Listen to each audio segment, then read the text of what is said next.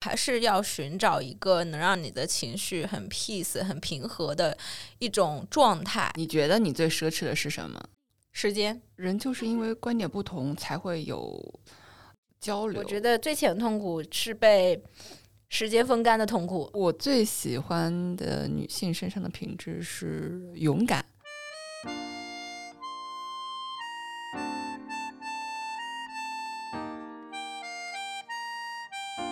欢迎光临宇宙尽头小酒馆。我们这个设备真的是音质绝赞。我们这一期是在小宇宙的录音室录的音，好开心！这个录音室非常的高大洋气，这个设备一看就很贵，一看就非常的嗯有钱。嗯，对的。呃，距离宇宙尽头小酒馆第一期节目发布已经一年了。呃，如果一年前我们做了这期普鲁斯特问卷，那么现在会对问卷的答案非常的惊异，因为一年过去，我和蛋黄都发生了非常大的变化。我没有想过我们的播客会变成这样的一个载体。最初的时候，我们还想过在这个电台里吐吐槽，把自己生活里的牢骚都 发到这里来。但是后面听众变多，我们就有点怂了。而我其实，在某种程度上已经脱离了主流的网络，因为主流网络上的很多观点，在我看来简直就是胡说八道，一派胡言。大众媒体竟处于消亡之中，呃，理性尚存的人呢，正在寻找建立属于自己的小众同温层。我们也不得不首重建立自己的一个小小的社群。嗯，我们也希望能通过这个小小的社群，能找到我们的同文层，呃，与大家建立更加紧密、更加有真实感的连接。那么接下来呢，我跟蛋黄会开始录制这个普鲁斯特问卷。没有听说过普鲁斯特问卷的听众可以去百度一下。就是我们希望这一次我们录完之后，一年后的同一时间，我们可以再录一次，就可以对比一下，就是我们这这一年里经过了哪些变化，然后想法有哪些更迭。第一个问题，你认为最完美的快乐是怎样的？我认为最完美的快乐包括两个部分的满意，一个是对于外部的满意，和一个是对于内部的满意。呃，再具体来说，我对于外部世界感到非常的舒适，而对于自己的内部世界，我感到平静、平和。我觉得这样的一个状态，对于目前的我来说是最完美的快乐了。因为快乐于我而言，并不是一个激情的、一瞬而逝的一种爆炸性的感受，而是平和。嗯。我觉得你说的这个词我是很认同的，就是平和，love and peace，love and peace。嗯，就是因为快乐，我我不知道什么时候开始，就快乐成为了一个大众流行词，就是人人都在寻找和向往快乐。嗯，但是很多就是。很多时候，你说我很快乐的时候，它通常都是一种情绪波动的高峰期。但是这种峰值它都是转瞬即逝的。比如说，就像你参加一个 party，在这个 party 里面有很多的朋友，很喧闹，很喧嚣。然后你的就是你很融入其中，但是当这个 party 散去，所有人都走了之后，就像你一个人面对空旷的房子，你一定会觉得这时候很萧索、很寂寞、很孤单、很空虚。是的，是的，是的。但就是但在你参与并融入其中，在你的情绪达到峰值的时候。这个快乐肯定是真实的，但它并不持续，也并不长久。嗯，如果能获得真正的快乐，还是要寻找一个能让你的情绪很 peace、很平和的一种状态。这种状态是能让你更持久、更长期的保持一个稳定的情绪和稳定的一个嗯一个生活的嗯一个状态吧。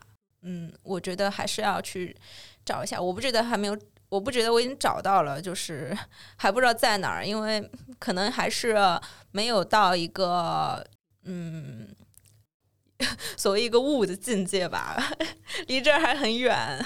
嗯，那你认为最完美的快乐是跟我一样的吗？对我认为就是要找到一个能让你持续的平静平和的一种状态。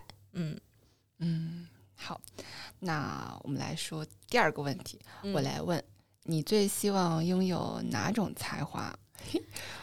我最希望拥有才华，哎呀，我希望我能够有语言天赋。从小到大就是英语考试就一直很菜很差，今年还不自量力的去报了日语等级能力考，就是希望能在 三个月之内最起码把五十音背完吧。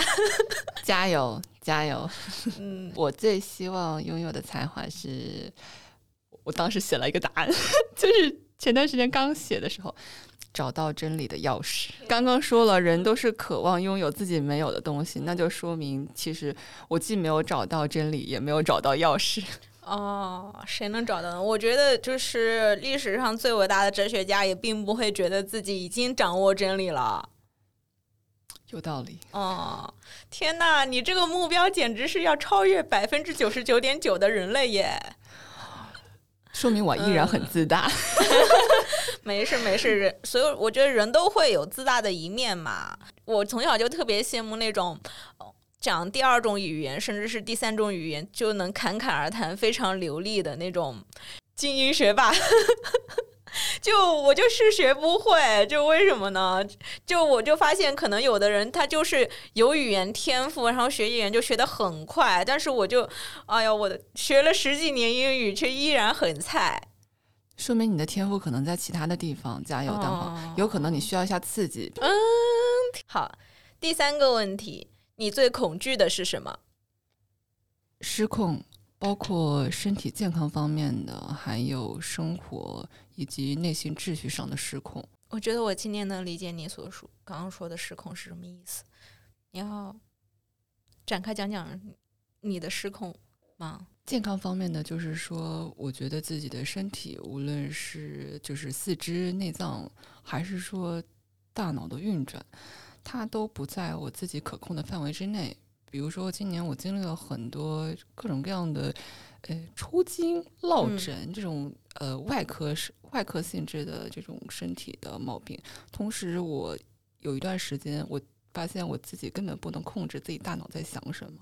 我觉得这方面也让我非常的恐惧，就是这种所有一切事情都 out of control 的感觉，真的是让我还蛮害怕的。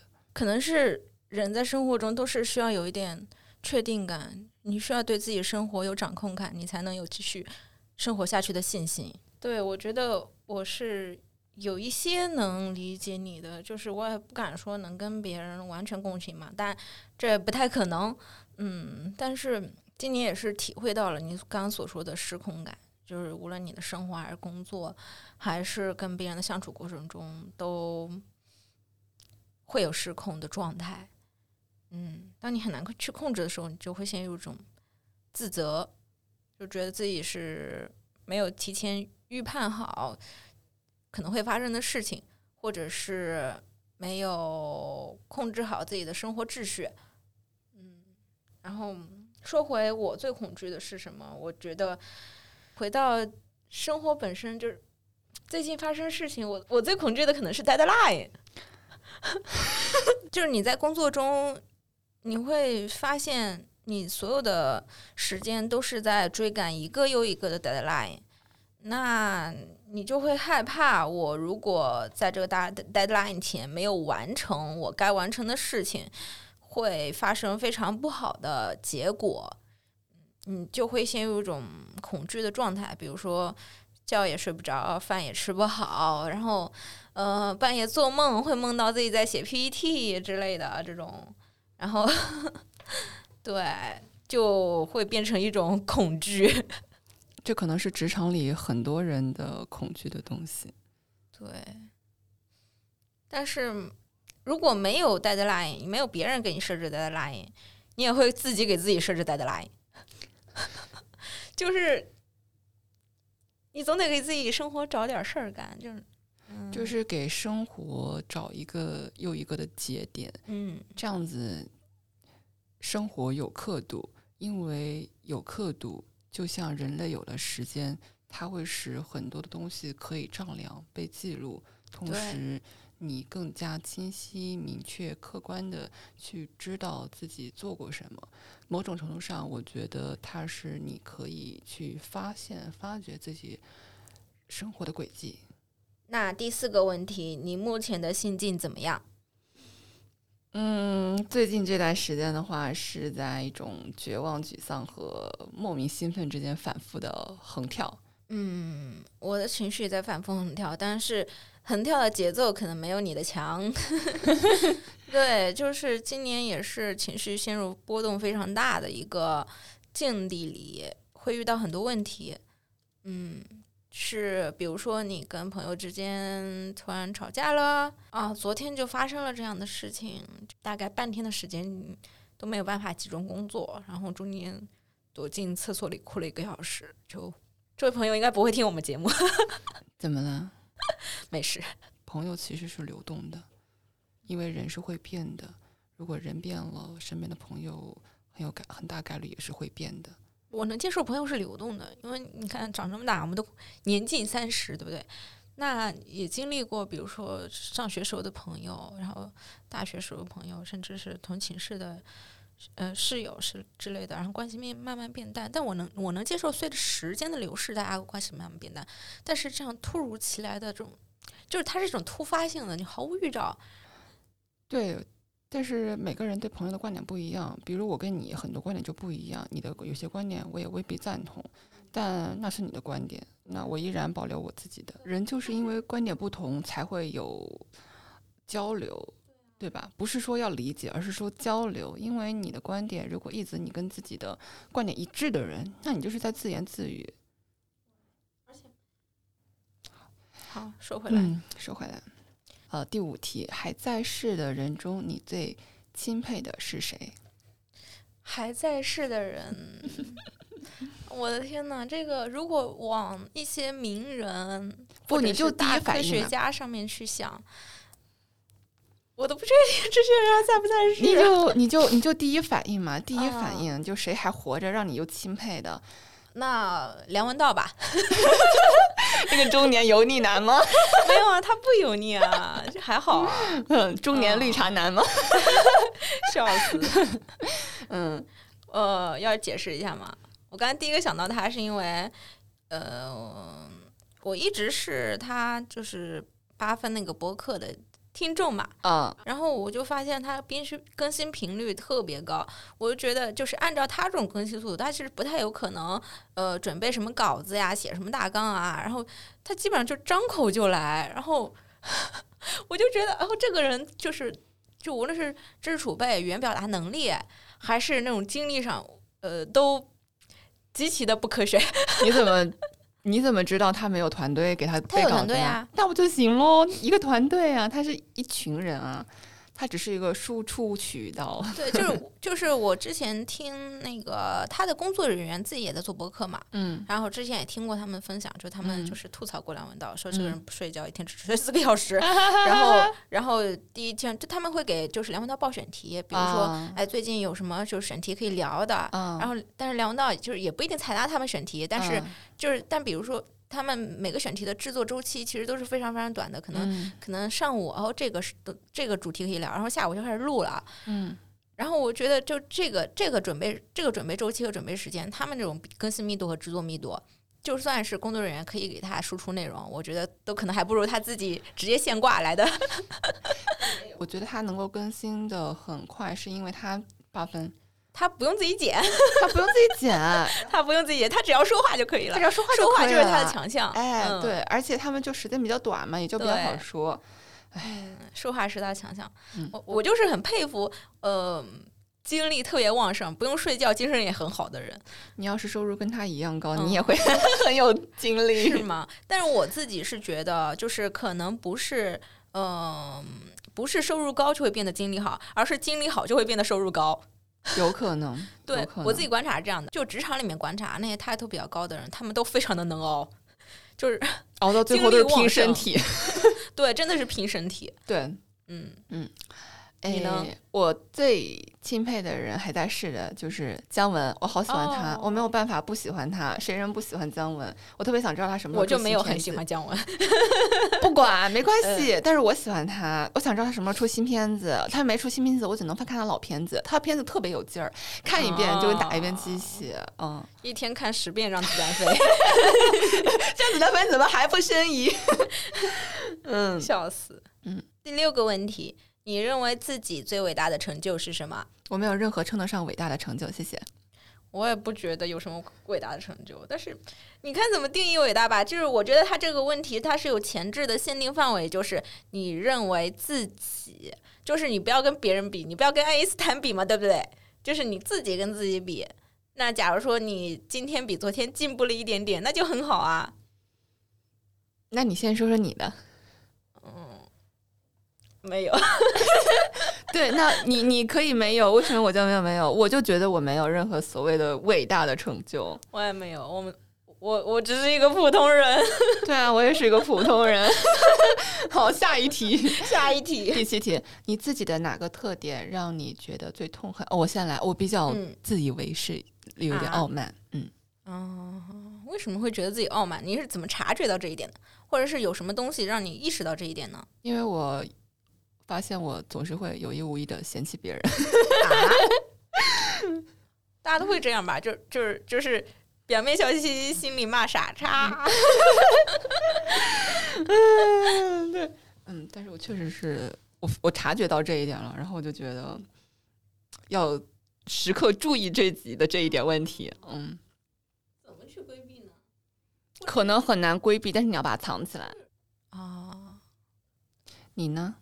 我想想，呃，你自己的哪个特点让你觉得特别痛恨？就是我我是觉得我是一个很情绪化的人，讲的好听点是比较感性吧，然后讲的难听点就可能有点优柔寡断，不够强势。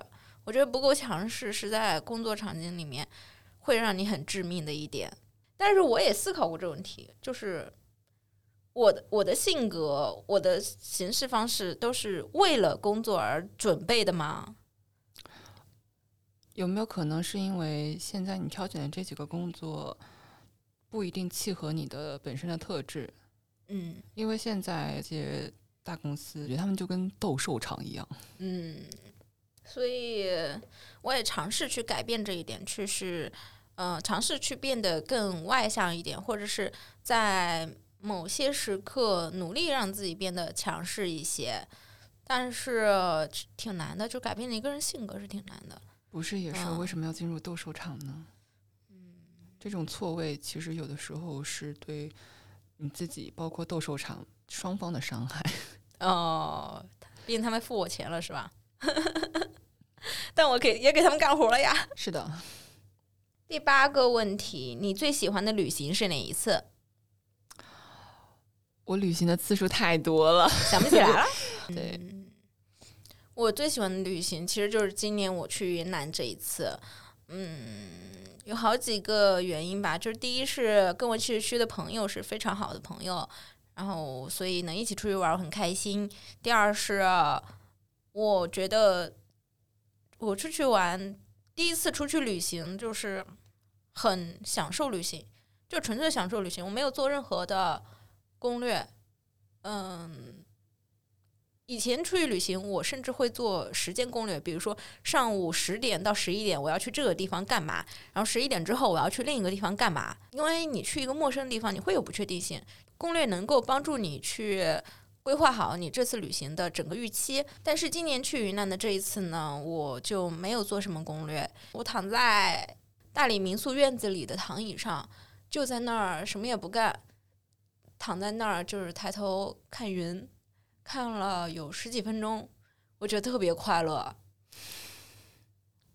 对，我觉得这个状态可能就是我梦想的状态了。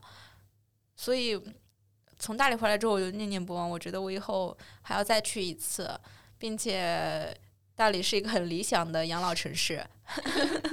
好的，那我来说下一题，第九题，你最痛恨别人的什么特点？傲慢。傲慢，我痛恨傲慢这个品质，我自己身上有，我也痛恨别人身上有这个品质，或者说我痛恨有这个品质的人。啊，那别人做什么会让你感觉到他很傲慢呢？一个人，你感受到他傲慢的时候，他就是傲慢了。那其实很主观的感受。那有没有可能对方并没有很傲慢，但你觉得他傲慢？他就是他就是一种主观的感受。那我其实也痛恨痛恨别人傲慢。确实，就是你有时候会碰到很傲慢的人，就你也不知道他是哪来的优越感，但是你在跟他对话或者相处的时候，就是你会感觉到对方在试图碾压你，或者说给你很大的压力，或者说他们有在主观上故意想要给你施压，但是这就是他的行事风格。他就是从举手投足和言辞之间很自然的流露出优越感。可以理解，我也碰见过。对，会让你觉得很有压力，就很想逃离现场。嗯，嗯，尤其是我又是那种不是很强势的性格，我就是哎，我想赶紧跑。那第十题，你最珍惜的财产是什么？你呢？你先说。嗯，我最珍惜的财产是什么？我没有财产呀。它应该是一个翻译上的一个问题，你可以把它理解哦为你最珍惜的东西是什么？我最珍惜的东西，我比较珍惜跟别人的关系吧，就是跟朋友的关系，或者是跟家人的关系。我不是说自己处理的很好，但是我觉得还挺值得珍惜的。嗯，嗯，那实体的东西，我第一是银行账户里面也没多少钱，第二是家里也没有什么任何奢侈品，就是没啥好珍惜的。OK，好的。嗯，嗯，呃，我的话，我最珍惜的就是我自己啦，啊，很合理，很合理。就是。呃，有一点自恋，但没有关系，因为有个人曾经说过，他认为我是世界美丽的杰作。天哪我觉得自己被秀到了。因为当时他说这句话的时候，是我非常非常沮丧的时候，我当时非常非常的没有自信，然后他就说说这句话安慰我，我就觉得啊，我又有了一些信心来重新面对我所面对的困难，所以就加深了我原来的自恋，就觉得我应该珍惜我自己。对对对，我觉得非常合理。就是假如说你自己都不珍惜自己的话，可能就也不会有别人来爱你了。嗯，这个道理呢，就已经有点被说烂了。嗯，反正自恋一点也没有什么坏处。对，没什么坏处。嗯，对。嗯第十一题是你最奢侈的是什么？奢侈啊，我真想不到，我没有任何奢侈品。奢侈的不一定是东西，有可嗯能是行为或者是抽象的东西，不一定是具象的。你觉得你最奢侈的是什么？时间，时间对我来说很奢侈。时间对你来说很奢侈。，对，我觉得每天的事情多的干不完，有时候吃饭的时间也要被挤压掉。这还好，你就当减肥了。但是我就是想有多点时间睡睡觉什么的。跟你的这个比起来，我的奢侈嗯简直不值一提。啥呀？就是整个夏天，因为太热了，我一直都在出门打的。笑死！哦，这是你觉得你做过最奢侈的行为？，对，我觉得嗯大热天的出门打的，我就觉得天哪，好奢侈。是好奢侈，尤其是上海打车这么贵。对，但是真的太热了，没有办法，我要晕过去了，嗯所以我你可以不出门，不出门就不会花钱。有道理啊。嗯。第十二题，你认为程度最浅的痛苦是什么？皮肉之苦，我不行，我觉得皮肉之苦很可怕。那你认为呢？我觉得任何痛苦都不浅啊，任何痛苦都是可怕的。总还有的排序吧。我没排过，如果让我想最浅的痛苦，天哪，我想不出来，反正任何痛苦你都不想承受。我不想承受。好明白我了我这样是不是太娇气了不会啊，啊？我我想想，就是假如说你回忆自己的人生，回忆自己的人生，可能过去发生过的痛苦，现在来想是很微不足道的。就是去年你觉得天塌地裂，今年你觉得不过如此。嗯，我觉得最浅的痛苦是被时间风干的痛苦。这句话好有哲理啊！是吗？可以，可以，可以。好，那十三题，你认为哪种美德是被过高评估的？我认为是孝顺，不做解释。啊，我同意啊，也不多解释了吧，就是反正这个解释起来要聊很久。我想个其他的美德啊，什么美德是被高估的？我觉得所谓的“我是为你好”是的美德，关爱吗？它是关爱的一种，但不完全是关爱。我觉得关爱是一种美德，但是在很多人都会经常非常想当然的说出“我是为你好”这句话，但是实质上是只是想让别人按照他的意愿去行事。并不是真的是在为别人设身处地的着想，这这句话被我们广泛的应用。哎，我们的父母会说，我们的朋友会说，我们的同事会说，说我是为你好。但通常的时候，他并不是真正的在，呃，设身处地的站在你的位置去帮你着想，只是希望强加他的意志在你身上。赞同。下一题，你最喜欢的职业是什么？作家，没有为什么。啊，你是不是对作家有一些浪漫幻想啊？有可能，就是因为我不了解，所以说我有充满了很多浪漫的幻想。那我觉得我最喜欢的职业是诗人，因为诗人不用上班。昨天看脱口秀大会，就就忽然就有个段子嘛，他段子里一个场景是，有一次他在酒吧门口。碰到一个年轻人，然后他又跟这个年轻人聊天儿。他问这个年轻人：“你是做什么的？”这个年轻人说：“我是个诗人。”他说：“哦，那你就是，那你做诗人几年了？”他说：“我刚毕业就做诗人了。”然后忽然就啊，刚毕业就失业了，对吧？笑 笑死！好，下一题，呃，第十五题，你对自己的外表哪一点不满意？你对自己外表有不满意吗？有啊，我对眼睛吧，嗯，我觉得不够好看。然后主要是我化妆也化不好眼妆。哦，那我觉得是化妆水平的问题，你得多练练。太难了，因为眼睛比较肿。不满意，我不满意的地方可太多了。我觉得我的脸太圆了，然后脸颊太宽了，眼睛呢就是大小眼，两个眼睛大小不一致。嗯，鼻子不够挺。嘴巴呢是稍微有一点歪的，就是就是可能是因为长期只用一边咀嚼，就造成了两边的肌肉力量不对等，就是我是觉得是有点歪的。嗯，你对自己好苛刻，啊 就是我觉得自己多用 iPhone 前置自拍两次就会 非常的有自知之明。我看你的 照片都还可以啊，因为那都是修过的图呀。我下一题，第十六题，你最后悔的事情是什么？高中没有好好学习，考一个好大学。天呐，我为什么高中时候没有好好学习？我爸妈也不管我，他们就考试的时候跟我说：“你这次为什么没有考好？”但我平常学习的时候，你们也没有管过我，然后我就玩儿，我就不学习。那也没有人跟我说过学习到底有啥用。那现在看来，你觉得学习有啥用啊？能考个好大学。哦 哦，没有，你现在想起来，就是你工作也没有特别差，对吧？就还行，嗯，也也没有特别好吧，就够我生活了。但是还是会有点学历自卑，因为你身边全部都是九八五的朋友。那又怎样呢？就不怎么样啊，就是会有点后悔吧。嗯，哦，你嘞？我比较后悔的。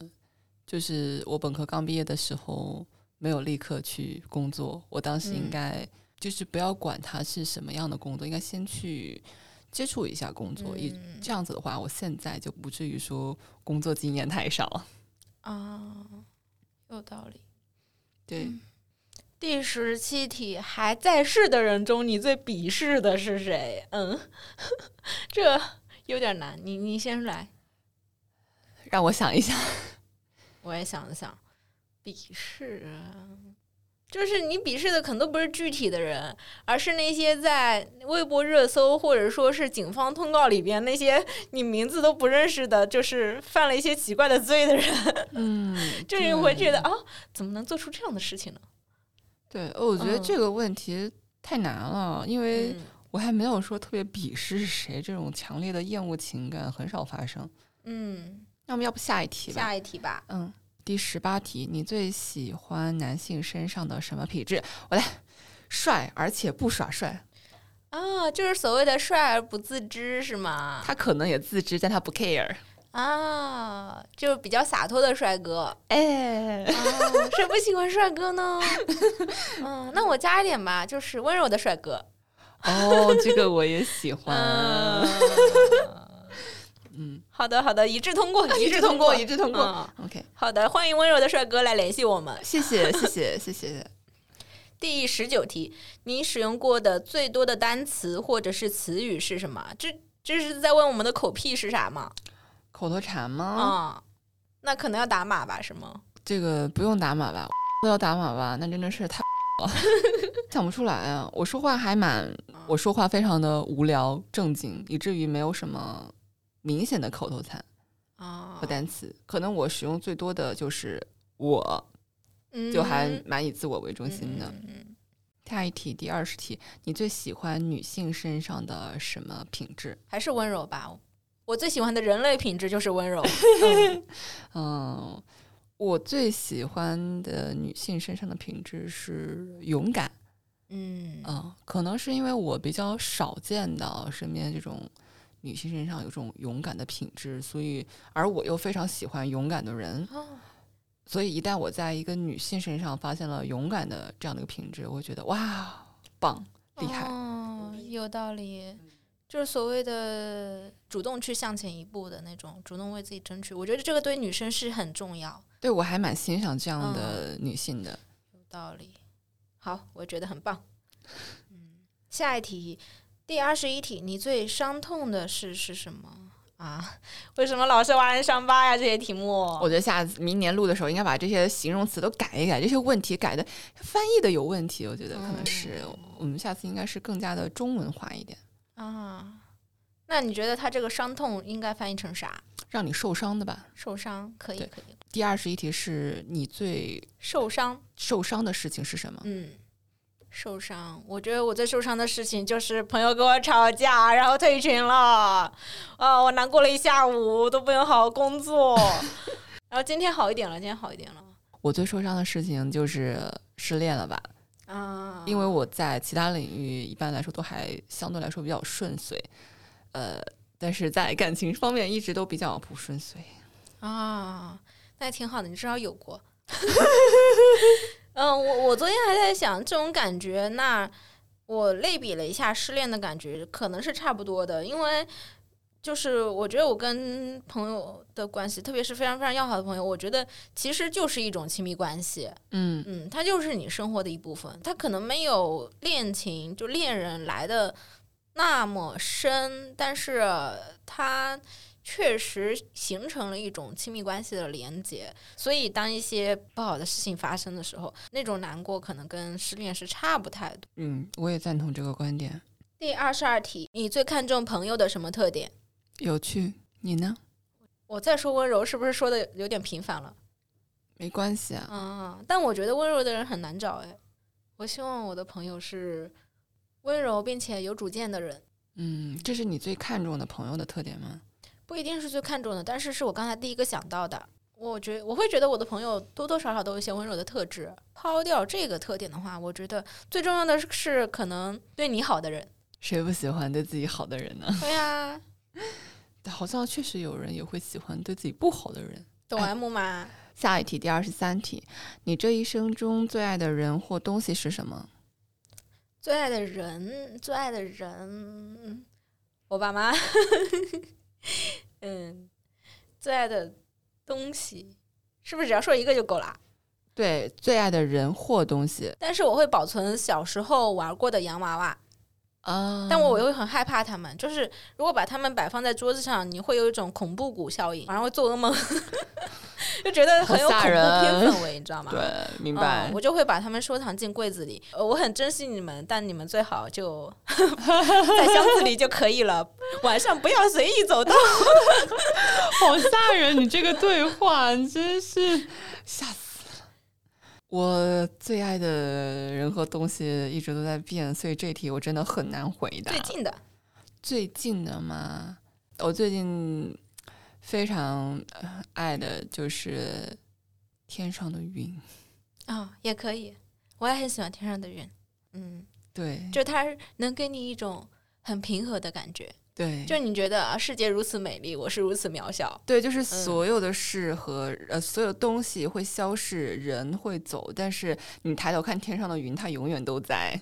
嗯，第二十四题，你希望以什么样的方式死去？凭空消失，不留痕迹。哦，打个响指，打不响。我们俩好菜啊，响指都打不响。嗯，我希望，我希望能安乐死，没有痛苦。好，二十五题，何时何地让你感觉到最快乐？现在就很快乐啊！我也是。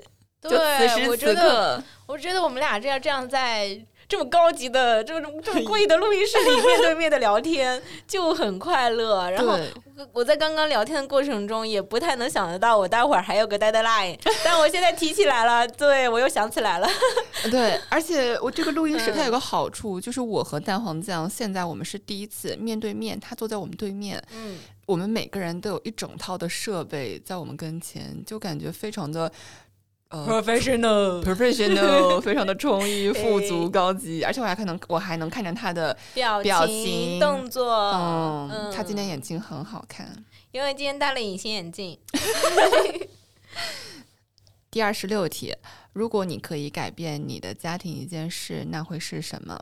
可以的话，我希望穿越到十几年前，跟我爸妈说，先去上海买套房子吧。如果说让我改变我家庭的一件事情的话，我会在我小学的那一年里面，呃呃，同意我妈提出的那个问题。她那一年问我想不想要一个小弟弟或小妹妹。啊，嗯，我现在非常的。想要回到过去，跟他说可以来吧。嗯，可以，嗯，好呀。的第二十七题，如果你能选择的话，你希望让什么重现？什么？是不是过去在你的生命里消失的东西？你什么东西是希望你再来一遍，再体验一遍的？再体验一遍，让自己高中好好学习。但我并不想再体验高中生活了。但是我很想再体验一遍大学生活，嗯嗯，我选择的话，我希望让我小的时候非常清澈的长江，我希望它能够重现。哇！我小的时候在武汉长大，然后小时候外婆会带我去江边玩，那个时候江水还很清澈。嗯，现在快赶上恒河了。有点夸张，刚刚是夸张的比喻手法，这个我要看掉。嗯嗯，好，最后一题也就是第二十八题，你有信念吗？如果有，是什么？信念就是，我觉得会变啊，就是我觉得成年人的生活节奏是非常非常快的，你每一年甚至是隔两个月，想法都可能会变。那就说只说最近的吧。最近的话，对，说是最近的话，我的。信念是多去和真实的人产生连接，就是少被互联网上面的情绪影响。我最近非常相信的就是珍惜当下，搞好身体。嗯，谢谢大家，很实在，很实在。对对对对对。嗯。好，那啊，我们聊完了二十几个题，二十八个，二十八个题，你有什么想法吗？我。在想，我们今天聊的这些问题，都是最近一些这段时间的回顾和感受。对，还蛮新奇的，就第一次做这个 Plus 问卷。嗯，我在想，明年此时此刻，我们再做这个问题的时候，是不是又会发生很大的变化？很大的变化。我嗯，对我还蛮期待即将到来的新的一年，无论是对我们。宇宙尽头小酒馆，还是对自己本身，亦或是正在听到这个节目的你，我希望你能够在未来的一天里面心想事成，按照自己期望的轨道去走。好，祝大家新年快乐！祝大家 怎么回事？怎么回事？怎么回事？突然乱入啊！新的一年，呃，二零二二年了，二零二二年呢？祝大家福星高照，呃呃，鸿运开头，呃，吉星高照，难忘今宵，马到成功啊！明年是马年吗？不是，年什么年？天哪，这不重要，这不重要，不重要。嗯，就是我刚刚感想，就是确实是一种很新奇的体验。嗯，因为我们事先没有经过任何的大纲、文字排练，就是完全是现挂。然后很多答案都是我们就真的是临时的，就是随机的，或者是你脑海中突如其来的想法。嗯，它就是一个对此时此刻的记录，然后这也是我对播客的一个理解，就是播客有的人会把它作为一个节目精雕细琢，呃，我们有的节目确实也是这样子，但是有的时候我觉得播客它也是一个即兴的一个记录，这种随机性其实挺有魅力的。嗯，最后我想送大家一首歌啊，唱吧唱吧唱吧，好运来，大家什么听。什么鬼？我还以为你要开口唱歌。哎呀，我不唱了。就这首歌，就是还蛮有意思，是盖跟祖海唱的。好运来，心情不好的时候听一听。对，就好运来，祝你好运来。哎，这一段不要剪。哎，我们虽然说要放这首歌，但是实际上不一定放，就是因为会可能会涉及版权问题啊，我也不知道能不能放。反正嗯，如果不能放的话，那大家自己可以去搜一搜。好的，好的，好的。嗯，那这今天就结束了，今天就结束了。嗯，今天录制效率好高。嗯，可以的，不错，可以一个小时六分钟，可以。好，嗯，好，今天就这里啊，大家拜拜，拜拜，拜拜。感谢你收听本期宇宙尽头小酒馆。你可以在各大音频平台及泛用型播客平台订阅并收听我们的节目，也可以关注我们的同名微博及公众号，留下你的评论，与我们交流你的听后感。我们下期再见。啊，有一个小通知，宇宙尽头小酒馆有自己的听友群啦，感兴趣的朋友呢，可以添加小助手微信小酒馆全拼加四二。昵称是宇宙尽头小卫星，即可加入我们的听友群，一起聊天、吹水、摸鱼。比如你今天早饭吃了啥？午饭吃了啥？晚饭吃了啥？就这样了，拜拜。